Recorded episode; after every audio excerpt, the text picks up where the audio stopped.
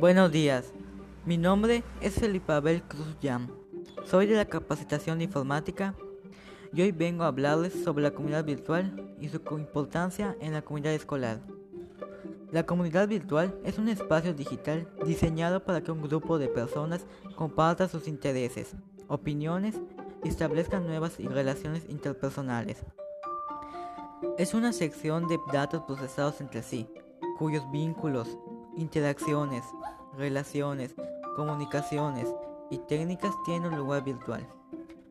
Su importancia en la comunidad escolar sería la facilitación del desarrollo y aprendizaje de los alumnos.